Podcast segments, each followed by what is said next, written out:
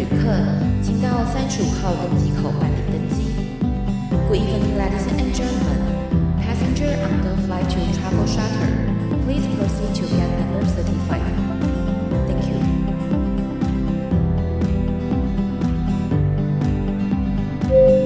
各位贵宾，我们即将起飞，请确实扣好系紧您的安全带。谢谢。Ladies and gentlemen, we are ready for takeoff. Please make sure that your seatbelt is fastened. Thank you.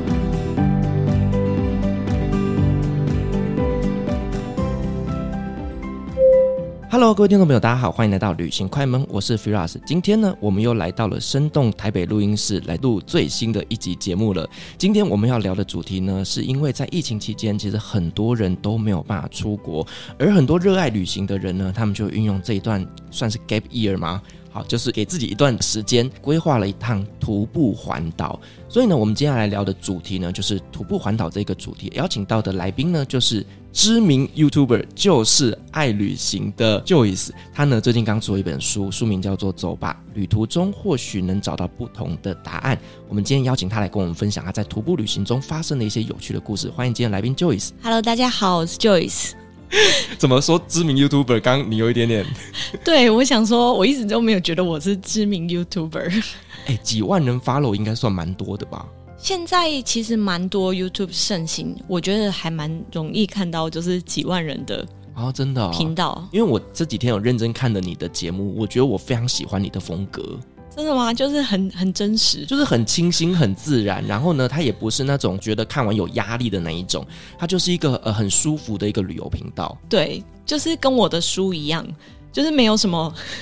没有什么埋下伏笔啊，还是什么？我以为你要说就像我的书一样很平淡，哎，那就不行哦。很很直白，很直接。对对，因为 Joyce 的这本新书我也有稍微看了一下，其实它里面讲的非常非常多是跟人的故事有关的，而且里面写了超级多有温度的故事，而且甚至里面还出现了我的家乡。你的家乡是哪里？桥头。哦，真的哦。我今天还认真的把你在桥头的那段故事把它看完了，我真的非常非常感动。真的，桥头的哪一个故事？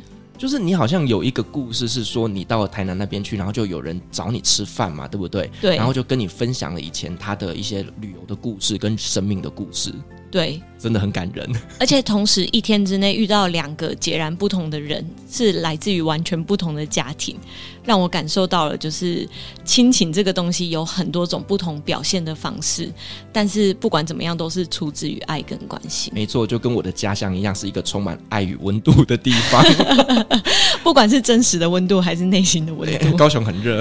对对对对对对。好，那我们呢，就先请 Joyce 来跟我们简单介绍一下你这本新书好吗？好，我这本书的话，它是叙述我徒步环岛之中发生的故事。大部分的话是我个人在旅途当中遇到的人与事，差不多占了百分之七十左右。那有百分之三十的部分的话，是讲述于徒步环岛旅行的攻略吗？的小配包，要怎么带你的行李啊？要怎么选择你的路线？还有要怎么选择你的住宿？对你来讲，在出发之前有这些资讯的话，会规划起来更轻松。哎，这个很重要哎。其实你知道吗？要去完成一个徒步环岛，真的是不容易的事情。你事前的这些规划准备，甚至你要准备的这些装备啊，真的是缺一不可哎。对。但如果你有事前知道的话，当然是最好。但如果你不知道的话，或者是每一个人其实需要的东西都不太一样。那台湾真的其实很方便，你要买什么，你要丢什么，你要寄回家，其实都一定会有它的解决方法，所以也不用太担心。而且我觉得这本书还有一个特色，嗯、就是呢，他会教你怎么拍摄，教你怎么剪辑。对，其实我一刚开始的时候，我没有想要，呃，也不算是教啦，我觉得比较算是分享，因为我觉得我自己也不是专业的摄影师跟剪辑师。但是有一次，有一个粉丝他就跟我讲说，可不可以让我分享这一部分？我就跟他说，呃，可是我自己也是幼幼班诶。他说，我们就是要看这种啊，因为那种很专业的跟你讲什么很专业的术语，我们也听不懂。那我们光是看到那个画面就想要放弃了。我们想知道是到底要怎么开始。那你是怎么突破心魔，开始去做这件事情，而且从头到尾坚持记录下来？我们想要知道的是这个心路历程，然后要怎么勇敢的跨出第一步，不管是徒步环岛，还是拍摄剪辑，或者是甚至是开始经营自媒体。那我是因为这个粉丝，我才开始分享拍摄跟剪辑的部分。那我真的分享了之后，也确实是这个部分得到非常热烈的回响。那我就也蛮谢谢那位粉丝的。对，我觉得这本书它跟其实在房间里面其他的旅游书差别最大的地方就是在这里，因为我们知道旅行啊其实是很吃画面的。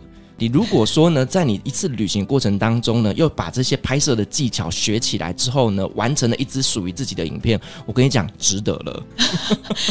对，我那时候真的也是就想说。把自己这一段人生的记录，因为可能也就走这么一次，记录下来，也没有想那么多啦。然后就是放到 YouTube 上面这样子而已。因为我也知道那时候，呃，自媒体当道，你要崭露头角，可能也不是那么容易。不过可能真的刚好是疫情的关系，国内的深度的旅游还有环岛的风潮有带起，那刚好很幸运的有被大家看到。对，而且据我所知，是出版社主动来找你谈出书这件事情。对，哇，厉害厉害！因为刚好出版社有在网络上面看到我的文章，借那个文章有连到我的频道，他就觉得哦，有很多在骑脚踏车环岛或骑机车环岛的人，但是他很少看到有徒步环岛的人把影片记录的这么详细，所以他就问我有没有出书的意愿。那刚好那个时候我本来就想要找出版社，我就想说，哎。好像天时地利人和，就接下了这个邀约，这样子。对，所以大家也可以去 Joyce 的 YouTube 上面去看一下他在徒步环岛过程当中拍摄的这些影片。我跟你讲，真的很精彩，因为我真的都有去点，真的、哦。我可能帮你增加了一百个点击数吧。哦，真的太感谢了！有有有，到走到崩溃啊，水淹到小腿肚啊，然后还有爬消波块啊，走到死路啊，等等的都有哦。对，Joyce 的 YouTube 频道相关链接，我会把它放在资讯栏。好，那 Joyce 其实，呃，我在你的书里面稍微有了解，就是其实你应该也是因为疫情的关系，影响到你原本在国外的生活，对不对？对，我原本就是习惯常常出国旅行跟生活的人，但那时候也是因为疫情的关系，就回到台湾。然后在台湾隔离的时候，手机里面就跳出一则讯息，是我已经加入很多年的社团，叫台湾徒步环岛联谊会。那就有一个人，呃，徒步环岛的贴文可能就跳了出来。我想说，哎，好像这是我想做很多年的事情，但是我一直都没有去实现。现在反正也在隔离，不然我就来计划吧。那隔离之后也还不知道要干嘛，那不然我就先来走吧。或许在旅途中慢慢走，一面走一面想，就会有答案的。嗯，所以等于是因为疫情才促成了你这一次的徒步环岛啊，呃，可以这样子说哦，真的也是蛮天时地利人和的。对，好，那我们稍微来聊一下，就是说，那你之前在国外的这些旅行啊，因为我了解之前你的影片也都会让我们有一种讯息，就是你其实是背包旅行去了很多很多的地方。那你在住宿方面，你都是怎么安排的？嗯，大部分的话，其实都还是用沙发冲浪。要解释一下沙发冲浪吗？呃，我相信我们的听众朋友应该都很聪明。哦，好，那就好。对，我大部分的时候都是沙发冲浪，那时候其实是从东南亚开始，后来到了中南美洲，到美国。那最频繁的使用是我有一次去环欧一百天的时候，九十九个晚上都是住在沙发主的家。哦，可是我据我所知啦，沙发冲浪其实有时候它还是有一点点风险在的。那你这所有的行程全部都是用沙发冲浪，那你在安排的过程当中有没有特别需要去注意的事项？有，其实沙发冲浪也是一门学问。你要很认真的去看沙发主的评价，我有时候甚至去看沙发主评价的评价，就是评价给他们人本身的评价，去看是不是一些假账号给他们的评价，哦、或者是他在评价的页面里面可能用的语气，或者是标点符号，甚至是表情符号都很像的时候，就很有可能是他自己开很多账号去留的。不过我觉得，就是沙发冲浪的工作人员是非常精明的，他们很容易可以抓出假账号，而且停权也停得很快，所以我觉得这一点的话也可以判断。然后再来的话，我觉得你也可以去看他的个人资料，看他的相片，去看一下有没有吻合，或者是他只是随便写几句话，然后先跟他聊天。去住之前，跟他聊聊看那个感觉，甚至如果你们可以通话的话，那是更好。再下去做判断，就是随时都可以 say no，不用担心。对，因为沙发冲浪虽然说对旅行者来讲是一个很便宜、很方便的一个选择，可是相对来讲，它也是冒着一些风险在的。有可能呢，你在那边会有一些呃不舒服的事情产生，或者是它有一些我们大家俗称的可能约炮。有有很多人会直接讲。对对对，我之前也遇过，就是有不是我遇过啦。我们之前前前面几集就有聊到，就是说沙发主鼓励客人在房间做爱这件事情，所以也是让人家觉得哇。天哪，这世界这么大，怎么这么多有趣的事情？每个人的想法都不同，也会有一些人就会直接在上面注明说他们就是裸体主义者，所以在家里都要裸体。哦，嗯，所以你进去他们的房子里面，你也要跟着裸体。对，但是我没有接受过这样子，但是他们都会直接写在他们的页面上。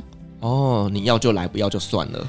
对哦，OK，蛮 蛮有意思的，哦、对对对对对，因为甚至我也遇过，好像有一些是宗教相关的，就是如果说啊、呃，你对于他们的一些宗教的信仰是认同的，那你就可以去住，或者是像一些呃 LGBT 族群，他们也会特别标明在那上面这样子。对对对，都会标明，我也有遇过。嗯，那我想问一下，就是说，如果今天身为一个沙发冲浪者啦，那我们有什么样的保护自己的方式？保护自己的方式，我觉得除了前面呃你的准备工作要做齐，因为永远都保持着一个，我宁愿没有地方住，但是就是安全第一，不要为了省这个一个晚上、两个晚上的钱，就硬是去入住一个不是很安全或你不是很确定的沙发主家，这是第一个。然后第二个的话，我觉得很简单的设备，就比如说防狼喷雾剂啊，一些简单的你自己防身的东西要有。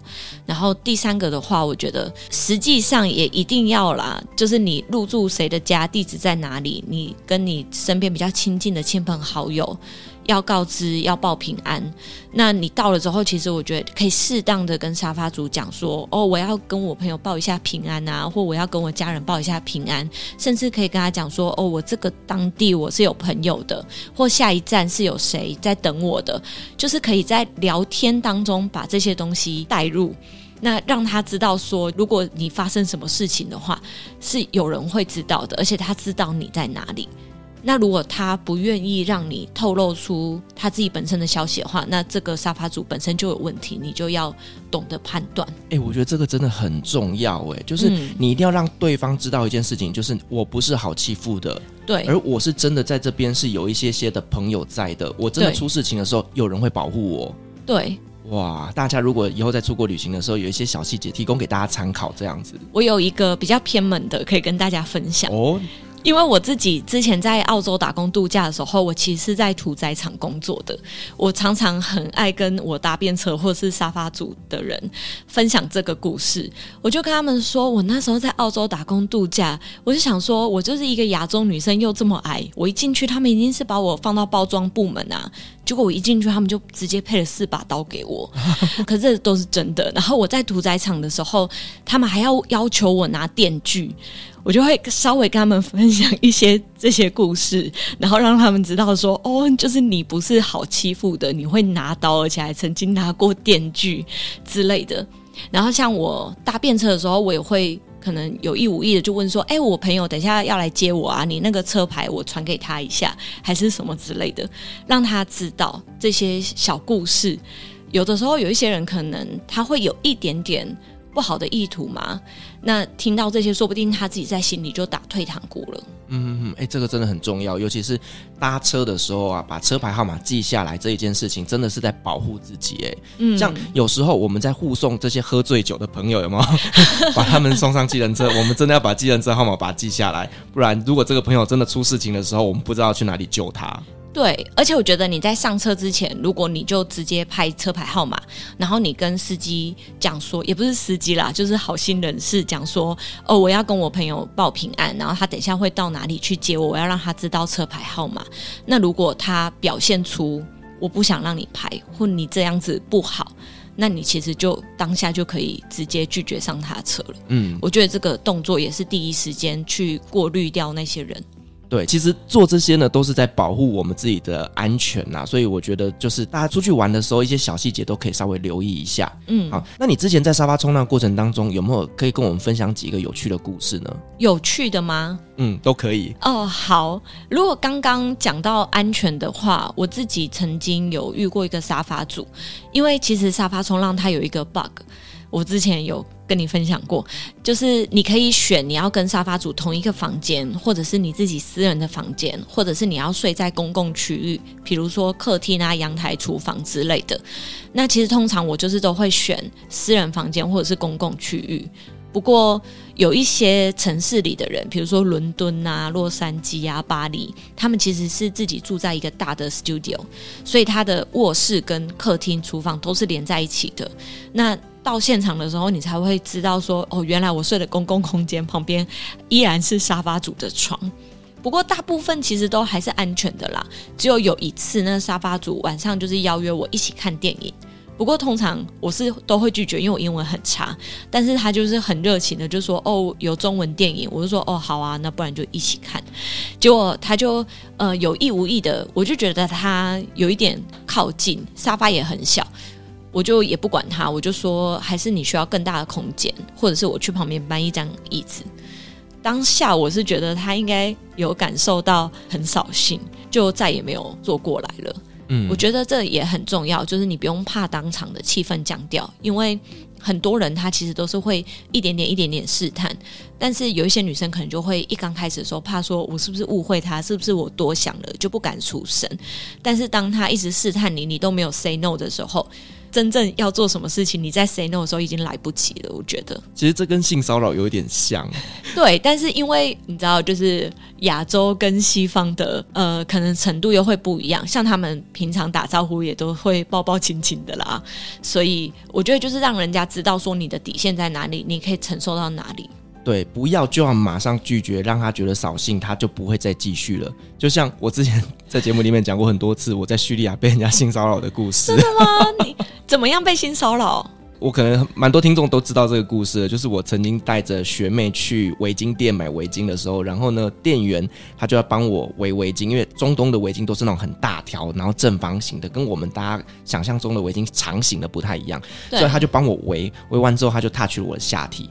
然后我那时候心里想，不小心碰到的吧，嗯，好，OK，然后再试第二条，他又 touch，心想说，嗯，不小心的吧。然后，所以在中东围围巾是要经过下体的？不是，他就是会帮你拉完之后，又帮你把衣服啊，整个帮你整理完，让你去照镜子嘛。嗯、那我们都会觉得说，哦，蛮正常，因为服饰店可能也都顺便帮你整理一下这样子。然后后来第三叉就整个这样抓上来了。他是男生还是女生啊？呃、男生。哇，那你那你还是没有反应吗？第三次我才意识到这是性骚扰。那你怎么马上就是把他手拍掉，然后带着学妹就离开这样子。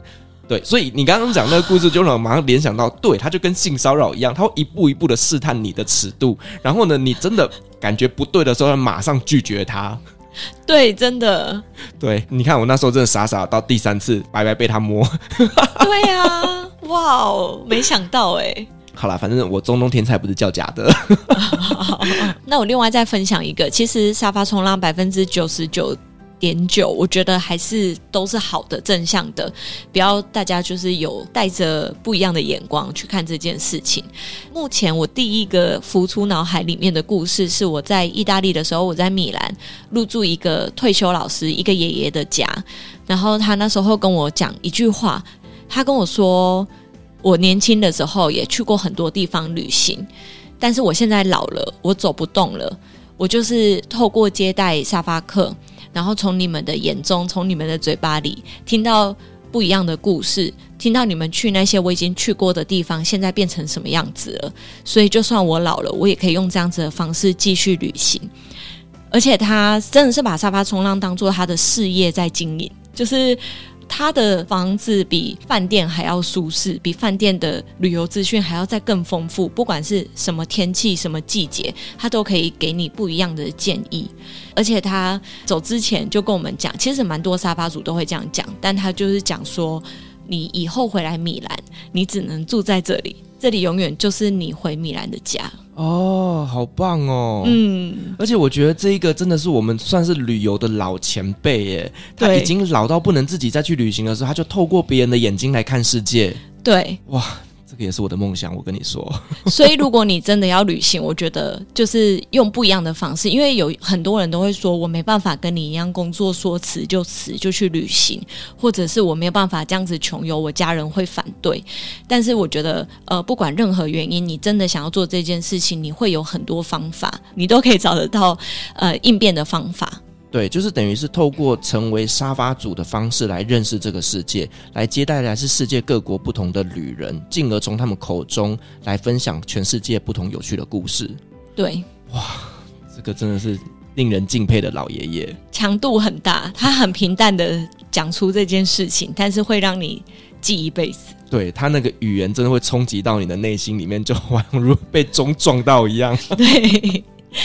对，好，那我们再回来，就是说你后来回来到台湾，然后开始规划你的徒步环岛嘛。那据我所知，你也有在开一些课程，是专门在教人家怎么去徒步环岛的，对不对？对。那当我今天决定我要来徒步环岛之前，我要做什么样的功课？我觉得你应该先去想一些实际面的，就是你有几天可以走，因为通常徒步环岛分大小圈环岛不同，会分成四十到六十天。再来，你要去想。你平常有没有运动习惯？你体力好不好？那如果你平常都没有运动习惯，跟我一样的话，我觉得一天大概从十五公里开始练习，慢慢的加到二十、二十五。但是如果你平常就已经有运动习惯的话，你就可以从二十、二十五开始。那其实你就可以去算出，如果你有几天乘上，你一天大概可以走几公里，你就会知道我总共可以走多少的公里数。那下去决定你的路线。然后下去决定你的路线之后，再去找这条路线上面的住宿。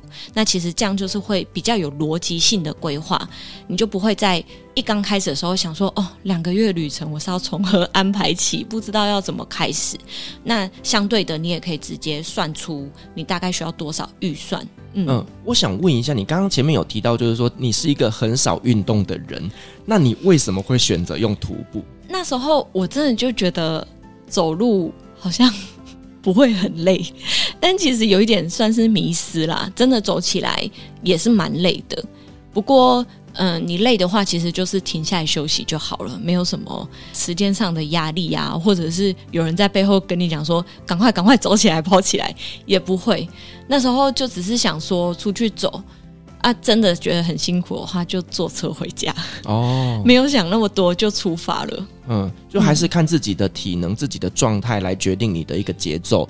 你身体状况好，你就多走一点；那身体状况不好，你就少走一点。对，那甚至你也可以选择坐车。对啊，其实一切都没有想象中这么困难。再困难，再困难，也不用觉得没有什么好丢脸或没有什么好害怕，就是坐车回家而已。所以你其实只要搞懂了这一点，你就不会觉得出发有这么困难。对，而且台湾真的太方便了。对，你台湾到处都有 Seven，你到处都有厕所，你到处都有很热情的人们会帮助你。对对，所以我觉得。在台湾徒步旅行真的难度没有那么高。台湾是一个很适合环岛的地方。那就算是你走到东边比较乡下的地方，没有 Seven，没有便利商店，你也都可以进警察局、消防局，他们那边的人都很热情，都会招待你，所以不用那么害怕。其实，在台湾徒步环岛算是比其他国家安全很多。搞不好我们的原住民朋友他们就会招待你小米酒。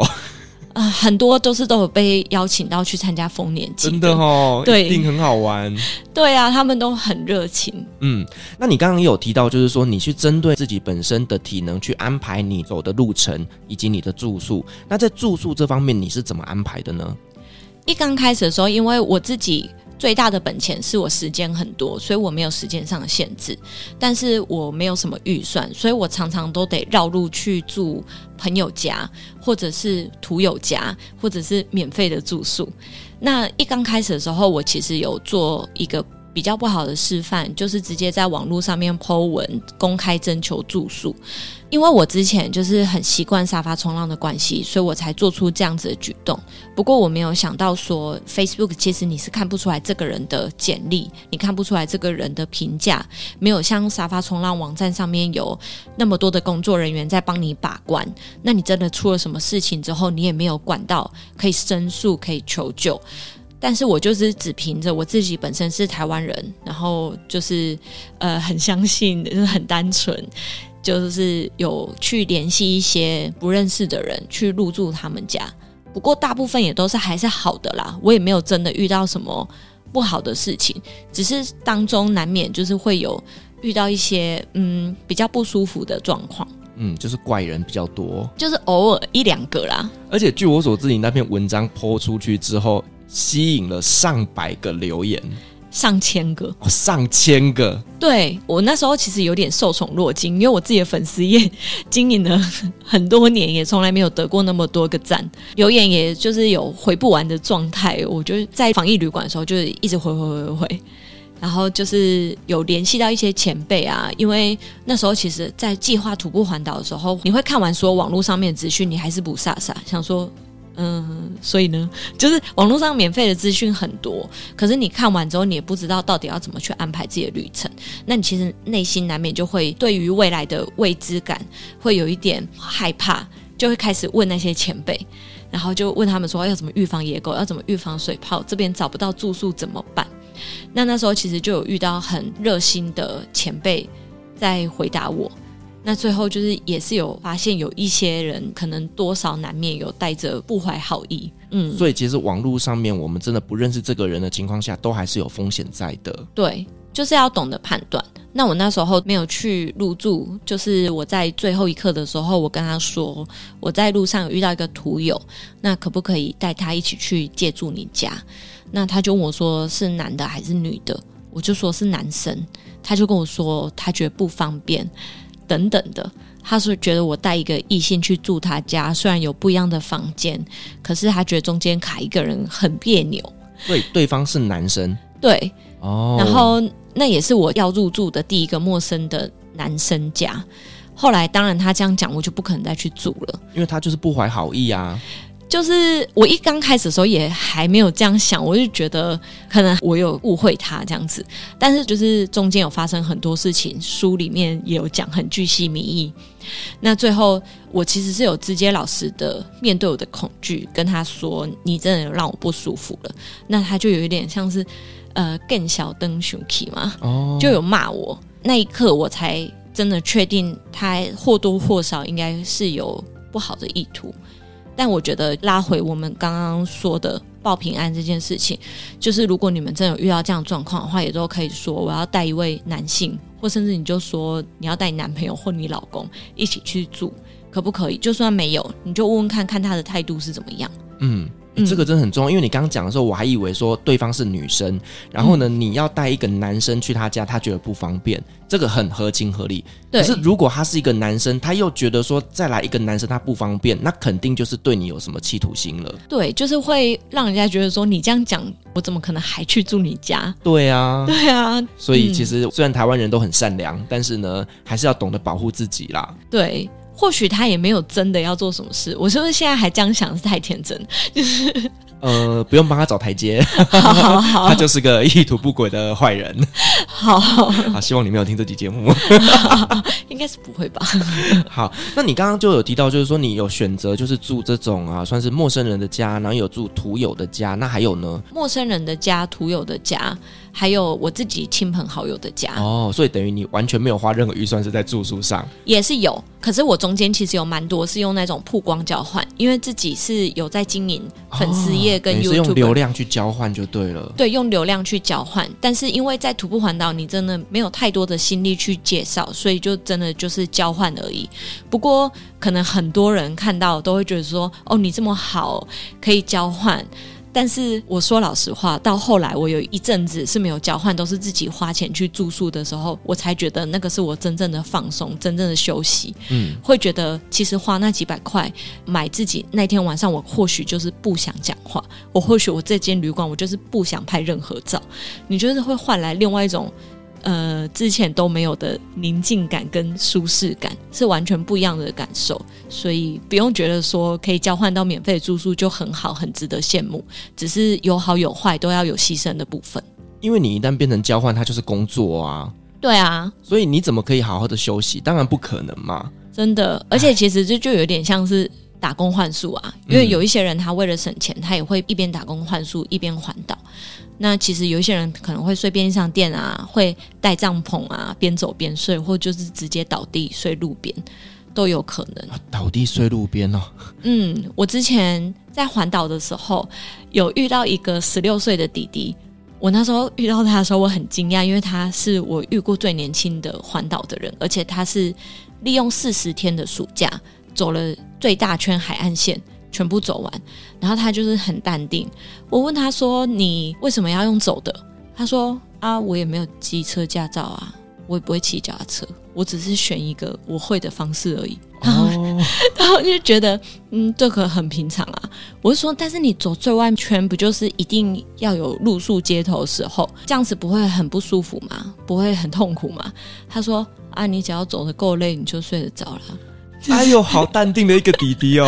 他真的超淡定。然后我遇到他之后，我大概有两天的时间在走路，我都在想说，我十六岁的时候我在干嘛？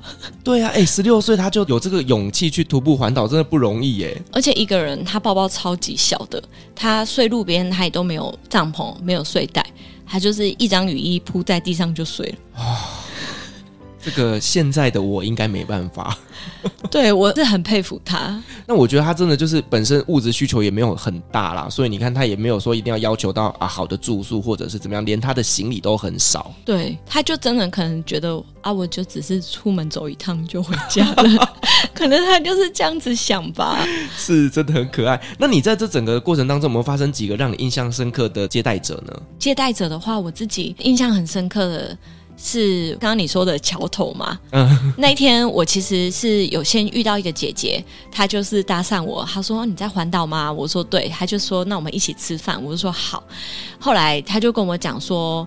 他之前有举家移民到纽西兰跟澳洲，然后我就说：“哦，我之前也有在纽西兰跟澳洲生活过。”这么巧啊！对，所以我们就有共鸣点，就聊起来了。然后她说她其实是护士，她老公是医生，她有一对双胞胎女儿，算是大家应该都觉得是人生胜利组的家庭吧。但是偏偏她老公就是比较向往。陶渊明的那种田园生活，最后就把诊所收掉，就决定移民到纽西兰，因为那边就是更贴近大自然。就殊不知移民过去之后，大人很开心，但小朋友很不适应。他的小朋友在学校算是有点受到种族歧视，有被欺负、哦、霸凌。对对对，那其实这个姐姐她本身小时候也是有受到重男轻女的对待。所以他长大之后就觉得说，如果我有小孩，尤其是女儿的话，我一定要好好对她。那可想而知，他遇到他小孩被霸凌的时候，跟学校反映也没有用。那试图着去解决嘛。那他最能够做的就是陪伴，陪伴小朋友接送啊，帮他们呃煮饭啊，然后他们要去哪里陪伴他们，不要让他们觉得有孤独感，不要让他们觉得他们是在那个环境被孤立的。但就是这样子一路好几年之后，变成是小朋友他比较没有生活自主的能力，嗯，就是一切很习惯的仰赖妈妈这样子，然后最后还有得忧郁症，最后就是那个姐姐其实是有一点边啜泣边跟我说，她觉得就是是她害了她女儿，嗯，但是我觉得她后来把女儿带回台湾，然后慢慢的陪伴她，虽然她女儿恢复的速度很慢。但是他知道他女儿承受的程度就是在那里，他愿意陪伴她一点一滴的，然后慢慢慢慢的把她放掉，让他女儿重新找回生活的能力。我觉得也是很伟大，因为。有多少嗯，可能爷爷奶奶宠爱孙子啊，或者是爸爸妈妈管教小孩很严啊，他们可能一辈子都不会觉得说我这样子的教养对小孩有没有什么问题，需不需要调整，就不会去想这一块。但至少那个姐姐她愿意去改变，我觉得放手也是一个很不容易的爱。嗯，哇，我觉得这个故事真的是非常感人呢。你看他自己的小朋友在海外是一个人生地不熟的一个状态，然后又遇到这种状况，其实我想妈妈一定会很舍不得。对，然后再来，你看，因为小朋友生病，他自己内心的那个自我谴责，那个真的是让人家觉得很心疼哎。对，然后同一天呢，我就是又遇到了另外一个弟弟。他是我之前在马祖一个人旅行的时候遇到的阿兵哥，后来在台南工作，我就徒步环岛，他就说：“哎，那要不要出来一起吃个饭？”我说：“好哦，好哦。”所以那天晚上我就跟他一起吃饭。我就说：“我记得你是基隆人，你跑这么远来工作，爸妈不会反对吗？”他就跟我说：“不会啊，我爸妈对我跟我姐都是采放任式的教育，所以他都会支持我们做什么。”我说什么叫做放任式教育？他就说，就是从小到大，就算是小学要住在同学家，不回家的话也没关系，也不用报备，钥匙就在那里，你要几点回来就几点回来，你要哪一天回来就哪一天回来。如果你需要钱，学校要缴钱，或者是你补习要钱，你吃饭要钱，就直接从妈妈的钱包里面拿，也不用过问，就直接拿，就直接拿，就是你要做什么事情，你就是去做。但是不管做任何决定，妈妈都只会告诉他们一句话，就是这是你自己的人生，你要活成什么样子，你自己负责。你需要多少钱，你就自己拿，然后你要懂得自己判断。然后他们从小到大的联络簿也都是自己签的，有重要的事情再自己跟爸妈讲，这样子就好了。我那时候有问他说：“你生在这样子跟别人比较不一样的家庭，你有觉得有什么特别的优势与劣势吗？”他说：“其实我一直到大学都不知道别人的家庭跟我不一样，我以为就是每个人的家庭都是这样。然后是直到有一次，他们好像是大学的时候要付房租，那个房东要求他们一次要缴一年，就是所有的同学都在想说啊，要怎么跟爸妈开这个口，还是什么之类的。然后他就想说，哦，那。”那我也要想一下要怎么跟我爸讲。他电话一接通，他就跟他爸讲说：“那个我怎么样什么的。”然后他爸就打断他第一句话，就说：“要多少钱？”他说：“呃，五万。”然后他爸就说：“哦，好。”然后就挂完电话之后，就直接汇五万块给他。他说他当下那时候才知道，原来他的家庭跟别人不一样。嗯。然后他说，补习的话也是你自己去判断你需不需要补习。如果你需要的话，你就从钱包拿钱去缴学费。不过他说，就是爸妈从小也都不会接送他们。然后如果你在学校你忘记带什么东西，也绝对不会帮你送，因为这是你要对你自己的人生负责。那你没有带到的话，你自己想办法跟同学借，你被老师处罚。那你下次你自己要记得。哎，其实跟我家庭有点像哎。真的吗？我刚刚这样听完，我就觉得说，天哪，这根本就是跟我一模一样。哎，那这样很难得哎。对啊，因为我也是从高中之后，就是因为我我是念雄中的嘛，那我高中其实就常常玩社团，然后玩到一个礼拜没回家，然后我就只是电话跟我妈说，我今天在哪个学长家，然后我今天在哪个同学家等等的，让她知道我现在还活着就好了。真的，那真的也是很特别耶。对，然后上大学之后啊，因为寒暑假我就有找打工，所以基本上我也不会回家，我可能一年。回家就是一趟或两趟，就是过年那时候。嗯、然后我妈她就直接开玩笑讲说：“啊，你就是把家里当旅馆啊，嗯、儿子回家就是捡到了。”那你有觉得你自己跟别人的家庭不一样吗？你有发现吗？我坦白讲，我觉得这个状况真的跟那个小男生是一样的，就是我一直以为大家都是这个样子。嗯，对。可是我后来上大学之后，我一样发现说，哎，有些女生她们爸妈就是接送啊，或干嘛的，就是管的相对比较严格一点，或者是说有门禁啊，几点前要回家啊。我就心想说，哇，天哪！我从小到大没有门禁哎。所以你的零用金也是没有设限的哦？零用金的话呢，就是他会给我一个月多少，但是呢。我不够，我就自己去打工。我知道，就是我能够用的 budget 就是这些，但是呢，嗯、我自己会去想办法。如果我今天要买什么东西，我不会去跟爸妈要钱。嗯，因为我其实那时候有问那个弟弟说，因为他的零用金算是没有设限嘛，然后我就说，你有没有利用这个特权偷偷去可能买游戏啊，或者是去做什么事情？然后他就说，哦，真的要讲我花比较多钱的话，可能就是我大学的时候玩滑板，所以买了几个滑板。然后我就想说，对他来讲，这个是奢侈品，而且我觉得反而是他们这种没有设限，就是会让他没有多余的欲望。嗯。其实我一刚开始的时候，我是很惊讶，因为这个弟弟他才二十六七岁，但他自己已经买车买房了，然后他对他自己的人生规划都想好了，然后他姐姐也是非常非常优秀，是一个营养师，而且就是常常被大公司挖角。一开始的时候啦，听到这个故事，我就觉得。他们的父母很轻松，就是都不用管小孩，就最后小孩也是长得很好。但是后来我自己沉思下来，仔细去想之后，我发现这样子的父母其实才更不容易，因为大部分父母都是担心小朋友，所以会限制这个，限制那个，会尽量引导到他们认为对的方向。但是要这样子完全放手一搏，甚至他妈妈是告诉他说：“你想要学坏就学坏，你想要吸毒就吸毒，但这就是你自己的人生。如果你发生什么事情，我也不会帮你。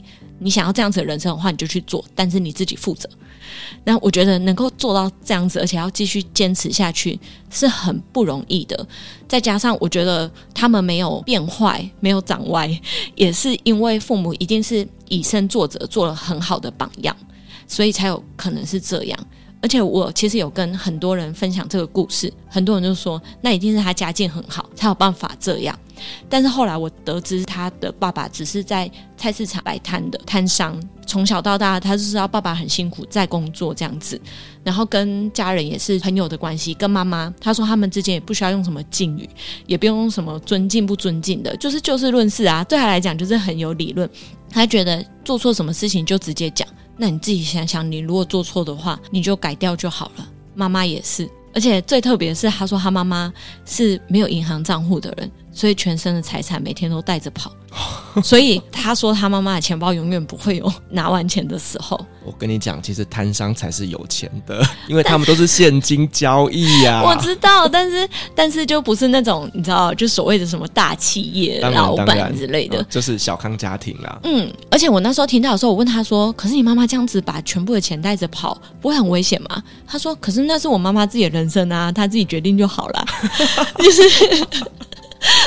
好特别的一个家庭哦。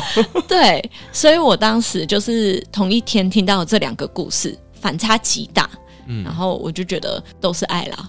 一个是呢，把小朋友保护得非常好，那另外一个呢，就是放任小朋友去放羊。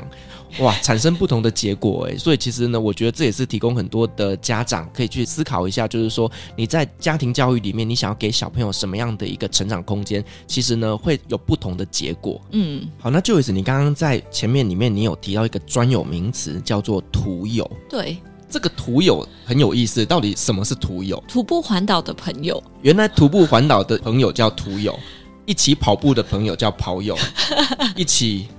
叉叉的朋友叫叉友，好，那你跟这些徒友在旅行的过程当中，有没有一些让你难忘的故事？有，我其实第一天走的时候，就有一个之前走过的前辈，也是徒友来陪我走，然后后来就是他也是知道我有发生事情，又有来陪我走一段，再更后来又再来陪我走苏花公路的尾巴这样子，然后我觉得他真的是一个非常特别的人。他曾经自行车环岛五次，然后徒步环岛好像一次半还是两次半。但他最疯狂的事情，我觉得还是在澳洲的时候，从博斯骑脚踏车到雪梨，应该是五千公里吧，就是很疯狂，然后很多天没有洗澡的那一种。一刚开始的时候，我们是走台中到彰化，他说城市的路差不多就是这样了，因为我走第一天嘛。我说哈，那这样不是很无聊？他说不会啊，像我第一次走的时候，我可能就是会关注什么。那像我现在走的话，我就会关注路上的植物跟花。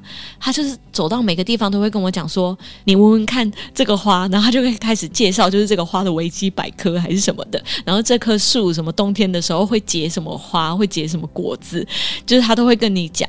那我觉得其实徒步环岛就是这样，就是你会走进城市，你也会走到乡下，但是不管怎么样，你没有办法去控制路况跟天气。但是你唯一能够改变的是你自己的心境，只要你真的有办法去享受当下，因为享受当下这四个字，你要说很容易，但是你真的要做到其实非常难呢。但是如果你真的可以享受当下的话，你不管是走在什么样子的环境，你都会是开心的，你都会去享受，嗯。而且我刚刚想到，就是其实你一个人在走这个路程的过程当中，其实是寂寞的，是无聊的，所以你一定要在中间找到一些事情做。你知道，我其实在国外旅行的时候，我很常会做一件事情，我觉得蛮无聊的，但是我就是有这个小小的兴趣，就是我去算车牌号码，把所有的数字加起来，这就是我的乐趣，你知道吗？哦，真的哦，真的是很无聊，但是我就找了一点事情做，然后呢，就诶开始脑袋中也跟着在那边转，然后这四个数字加起来等于多少啊，等等的，那就自己找到乐趣。啦。对，我觉得就像你刚刚讲的那一个前辈，他就是要看花啦、看树啦，然后去介绍这些东西。我觉得那也是他自己排解寂寞的方法。我找的乐趣超没用的，我就是都会去找阴影。就是 这很重要，就会去很像捉迷藏一样去收集各个路上不一样的阴影，然后只要就是有很长一段路，我就会去算我的脚步，想说哦，超过一百步的都有阴影，你今天也太幸运了，真的。你找阴影是怎么样？是要准备躲进去吗？还是就是左边有阴影就走到左边啊，右边有阴影就走到右边啊？哦，这个很正常啦，因为我们走的时候真的很热，很热，尤其你又是夏天走的。对，像以前我们在高雄骑欧多拜，你知道吗？那个骑机车，你真的要躲树下。嗯、我曾经有一次从我家骑到高雄市中心去啊，然后呢，嗯、我的手就变成红白两截，嗯，严重晒伤。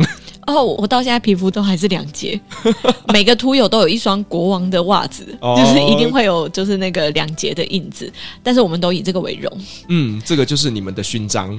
对，而且其实徒步环岛可能有一些人会害怕，就是遇到下雨天要怎么办？其实真的就是你淋湿了，就是在洗澡，嗯、就是这么简单而已。而且一定会遇到啦，就是心境上面的转换。那你就想说，至少。比较凉，然后下雨天走起来，我可以说一定就是会是你整趟旅程里面印象最深刻的前三名。在下雨天出去走的时候，哦、我现在就是想起来，我都会立刻想到下雨的那一天。我们可以来聊聊这一段下雨天的徒步旅行吗？可以，就是台北这边东北角、基隆金山那一带是非常非常不稳定的天气。那时候我们其实已经走到很崩溃，因为每天都要走三四十公里，那边住宿真的非常少，又没有火车可以接驳，沙石车的车速又都很快，又遇到下雨，那时候雨都已经淹到我们的小腿肚。我在走山坡的时候，那个车子超无情，溅起的水花是会直接溅过我整个人，连耳朵啊，就是内裤会全湿的那种，会有几秒钟听不到，就是耳鸣的那种。进水。对，进水。然后那一天回到那个饭店的时候，他们还没有洗衣机，柜台小姐不知道怎么了，就是态度很差。然后呃，靠在窗边，裤子又被他们的那个壁癌沾到，就是在那里手洗衣服的时候，会想说。我到底在干嘛？就是 怀疑人生，我真的是怀疑人生哎、欸。不过如果没有那一段经历的话，现在也没有这段故事啊。嗯，而且如果你没有经历那一段这么艰苦的徒步过程，你也不会觉得说你其他徒步过程其实是很幸运、很需要知足的。对，我觉得你真的是很厉害，经历过这么多的辛苦，而你到现在还在徒步旅行。哎，各位听众，我们今天在录音的当下，其实今天早上他人在马祖徒步，他是呢坐着飞机回来参加这一场露营的。没错，刚从马祖徒步回来。我真的觉得你很厉害，你不只是徒步环岛，你现在连离岛都去环了。我觉得徒步旅行是一件会让人上瘾的事。也是因为我目前为止没有听过哪个徒友是走完之后还觉得很后悔的，所以我才一直在推倡徒步旅行这件事。但我觉得不要大家就是把徒步跟环岛一定要放在一起，其实是可以分开的。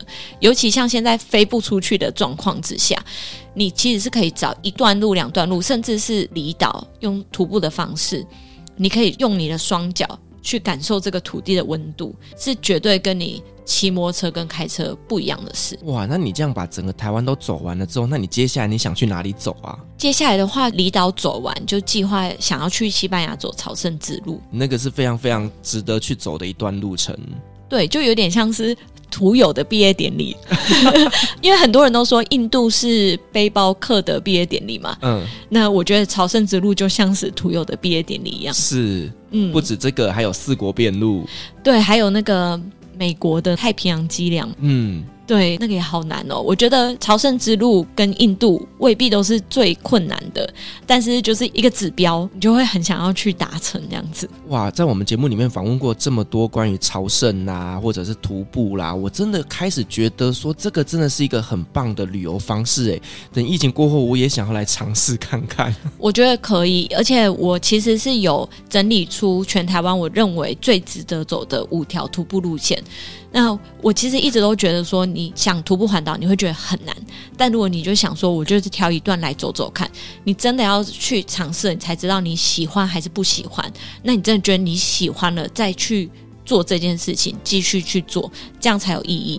不是说我讲说徒步环岛很好，每个人就会想要去做或就觉得很好，一定要你亲身去尝试，你才会知道。好，那 Joyce，我们知道说每一趟的旅行出发都是有它的目标。那在这次的徒步旅行当中，你设定的目标是什么？以及最后你有没有达成它呢？嗯，我设定有两个目标。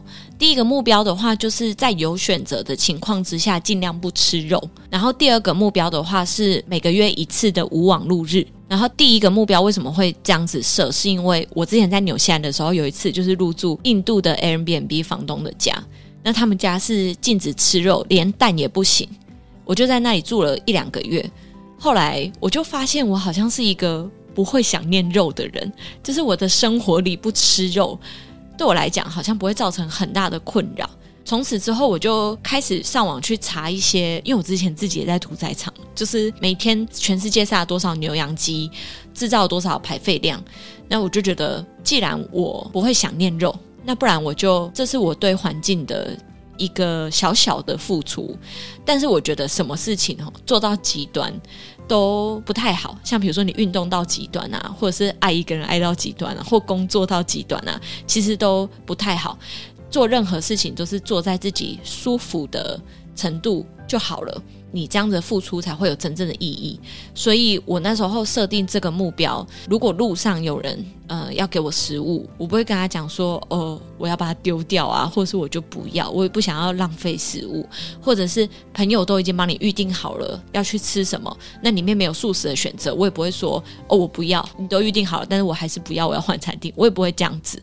但是如果是有选择情况之下，我 menu 拿来，或者是我自己要去吃饭的时候，我是会选择就是无肉的。料理这样子，嗯、哼哼，那最后也是都有达到。我这次马祖也是哦。哇塞，我觉得真的是不容易耶，因为在旅行过程当中，你其实会需要很多的体能。那对我来讲啦，因为我是肉食主义者，我就是需要吃肉，我才会保持我的体力。对，但是我从来都不会觉得说吃肉。会不好，我也从来不会叫我的朋友去少吃肉，因为我觉得就是选择不同而已。你爱护环境有很多方式，你可以不乱丢垃圾，你可以去进摊，你可以自己带环保餐具，都是就甚至很简单，不乱丢垃圾都是很举手之劳的做环保。对，那我觉得这一趟不吃肉的旅程，其实有给我蛮多的回馈，就是很多人来陪我走，他看到我不吃肉，不知道为什么他们自己也会觉得说。其实我好像也可以不用吃肉，不然我这场我也不要吃肉好了。然后我甚至是有遇到青年旅馆，他们看到我不吃肉，就说：“哦，那你直接来住啦，不用收你钱，你吃素哦。”然后或者是我到的时候，我问他说：“这附近有什么好吃的？”他就说：“哦，旁边那间牛排还不错。”我就说：“可是我不吃肉。”他说：“你不吃肉哦？哦，那晚上我煮给你吃啊。”哎呦，我也吃素，就是、哦、就是我就有遇到蛮多这种，就是没有在意料之内的。正回馈，嗯，就觉得你做任何事情的付出，其实都会转换成另外一种力量，再回馈到你身上。哇，我觉得好棒哦！像你刚刚讲的，就是我吃素，那我就煮给你吃，反而透过这样子找到一个连结，然后你们又有共同的话题，我觉得这个真的是一个很棒的一个方式，诶。嗯，那第二个目标你有达成吗？有有有。但我最近可能就是要回来一下这个目标。就其实第二个目标设定每个月一次的无网路日，也是在纽西兰的时候得到的领悟。那时候因为纽西兰紧急锁国嘛，我们被关在一个小村庄里面，是没有邻居的，家里的 WiFi 还坏掉，家里也没有讯号。然后那时候因为 疫情的关系，也找不到工人来修，所以我们就是过着没有网路的日子。其实应该很多人现在听到就会觉得说。哈，那你那段日子一定很难熬，你也不知道外面发生什么事情，你又没有网络。但是其实后来我发现，这样子没有网络的日子，其实你反而能够做的事情更多，然后你办事效率会更好。再加上那时候后来呃看了一部英国影集叫《黑镜》，它其中有一集就是在讲述现在的社会都是用评价、用评分、用订阅数。来去判定一个人的价值的标准，他是把它做得很未来感，然后也把它做的就是可能比较强烈一点，来让大家知道说，不要因为一个评论就让一个人永世不得翻身。就像是现在有一些店家，可能跟客人之间有一些什么误会，被留了一个差评，那他可能从此之后，大家都会看到那个差评，不会看到他背后的故事，或者是不会去看到说，或许他们这个过程是不是有发生什么误会。其实我那时候有去思考说，以前的人在没有这些社群网络、没有这些评分评价的时候，他们是怎么去判定一个人的？那现代人是不是开始渐渐的丧失这个去判定一个人有没有价值的能力？那如果他没有什么社群网络的话，是不是就无从判断了呢？然后那时候我其实就觉得说，因为现在其实大家都已经有 Google Map 或什么之类的，那你出去旅行的时候，其实你很长就不会去问路啊，甚至去跟人家搭讪啊什么之类的。其实有时候会很可惜，就是会少听很多当地人的故事。我觉得那时候我的每个月一次的无网路日，我会蛮感动的，因为我觉得就是去当地问人家路，他可能就会跟你聊天，你就会知道这个地方这个小村庄的故事。其实有的时候，反而他们当地人跟你讲的指引说，哦，厕所在哪里，或你要走这条路比较快，那个都比你网络上找的资讯快很多，而且正确许多。哦，你刚刚讲这段，我真的超级有感触的。真的吗？因为我也是一个被网络绑架的人。哦，对啊。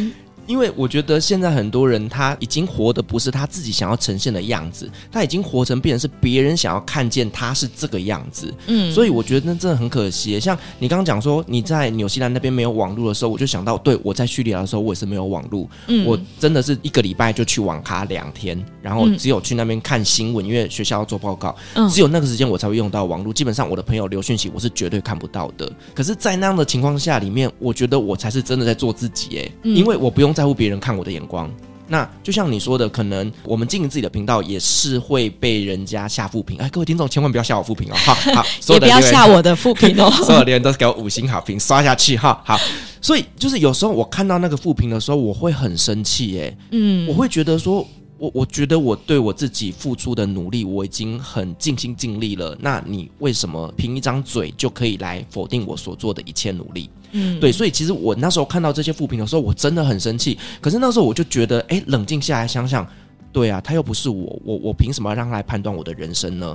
对，嗯、那我对我自己的节目，我已经觉得我努力了，我做到最好了，那就好了。别人的这些留言，嗯、如果他对我来讲是真的有建议性，是真的值得参考，我就把它记下来，我来改进优化。可是如果他只是莫名其妙的笑好负评，这些人真的不用在意，因为他不是你生命中的任何一个重要角色。对，现在嗯、躲在。电脑还有手机背后下评论，其实很多人都觉得不用负责，但是有时候其实真的停个几秒钟去想想，嗯，当事人看到你评论的感受。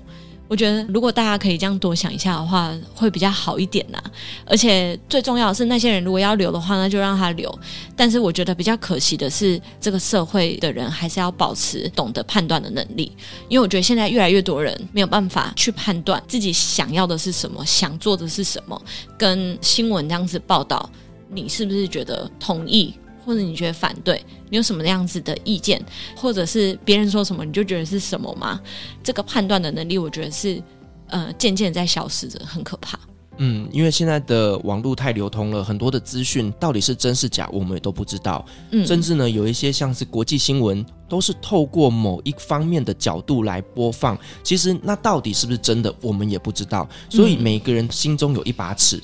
去拿捏到底什么东西是正确的。嗯。对，好，那最后呢，我想要问一下，就是 Joyce，你在经营自媒体，等于是成为一个有流量的人，你觉得对你的人生来讲有什么样的改变呢？有什么样子的改变？我那时候其实是因为徒步环岛结束之后，我有搬到意大利去一阵子，然后刚好凑巧在那个时间点。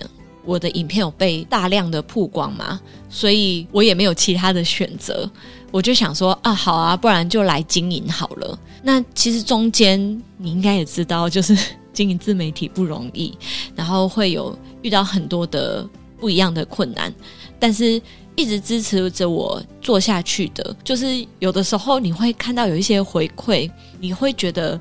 你真的在做一件有意义的事，比如说你在徒步社团里面看到有一个人走完了，你跟他说恭喜，那他回复你说，我当初就是看了你的影片，所以才有这个勇气出发。我是照着你所有的行程，踏过你走过的路，去完成这一段徒步旅行。回到这里之后，我也想做跟你当初做一样的事情，把我的行程分享给大家，给大家参考。谢谢你给我的力量。就是看到这种回复的时候，会很感动，会觉得。我不是在做一件没有意义的事。嗯，你这个让我想起在经营自媒体的过程当中，曾经有一个听众，他就私讯我，他就跟我问了一些关于叙利亚那边的资讯。那后来我就问他说：“哎，你为什么要知道这些东西？”他说：“因为呢，学校要我们做报告，他好像是一个国中生还是高中生吧？学校他做报告，那。”要找一个国家来介绍，所有人全部都是介绍什么日本、韩国啦。因为我的节目，他就想要来了解叙利亚，所以他就写出一份跟人家与众不同的报告。而也是因为我让他认识了在世界上这一个比较少人知道的国家，甚至大家对他是很负面，因为就是战争 IS。所以，因为我分享的这些内容，改变了一些人对这个国家的一个观感。我觉得当时他那个回馈真的是给我非常大的一个力量，诶。所以有时候我就在想想，其实我们经营自媒体，我们要的并不是什么流量，我们其实要的是听众朋友给我们的这些回馈，支持我们继续走下去。其实真的就是这些粉丝们。对，我觉得这也跟徒步环岛很像，就是当你在路上听到那些加油声，跟他给你运动饮料或补给，其实实际你想要得到的。也不是那个什么实质的运动饮料与补给，那个其实就是你收到的时候，你原本可能觉得你走的很辛苦，就觉得说，嗯，就是我为了这个加油声，我可能是可以再多走十公里，就是会给你那个力量。唉，今天这期节目我真的有太多太多的共鸣了，真的，我觉得徒步环岛就有点像是人生的放大镜，其中都可以把很多的道理套用在你的人生上面，收获会很多。好，那我们今天真的非常感谢 Joyce 来跟我们分享了这么多关于徒步环岛的故事，以及他在世界各国旅行一些住宿的安排。那甚至我们最后有聊到一些自媒体经营的部分哦。那想要了解更多关于 Joyce 的故事的话呢，可以去参考他的新书《走吧，旅途中或许能找到不同的答案》。相关的连接我会把它放在资讯栏。那同时呢，Joyce 的 YouTube 频道连接我会把它放在下面的资讯栏。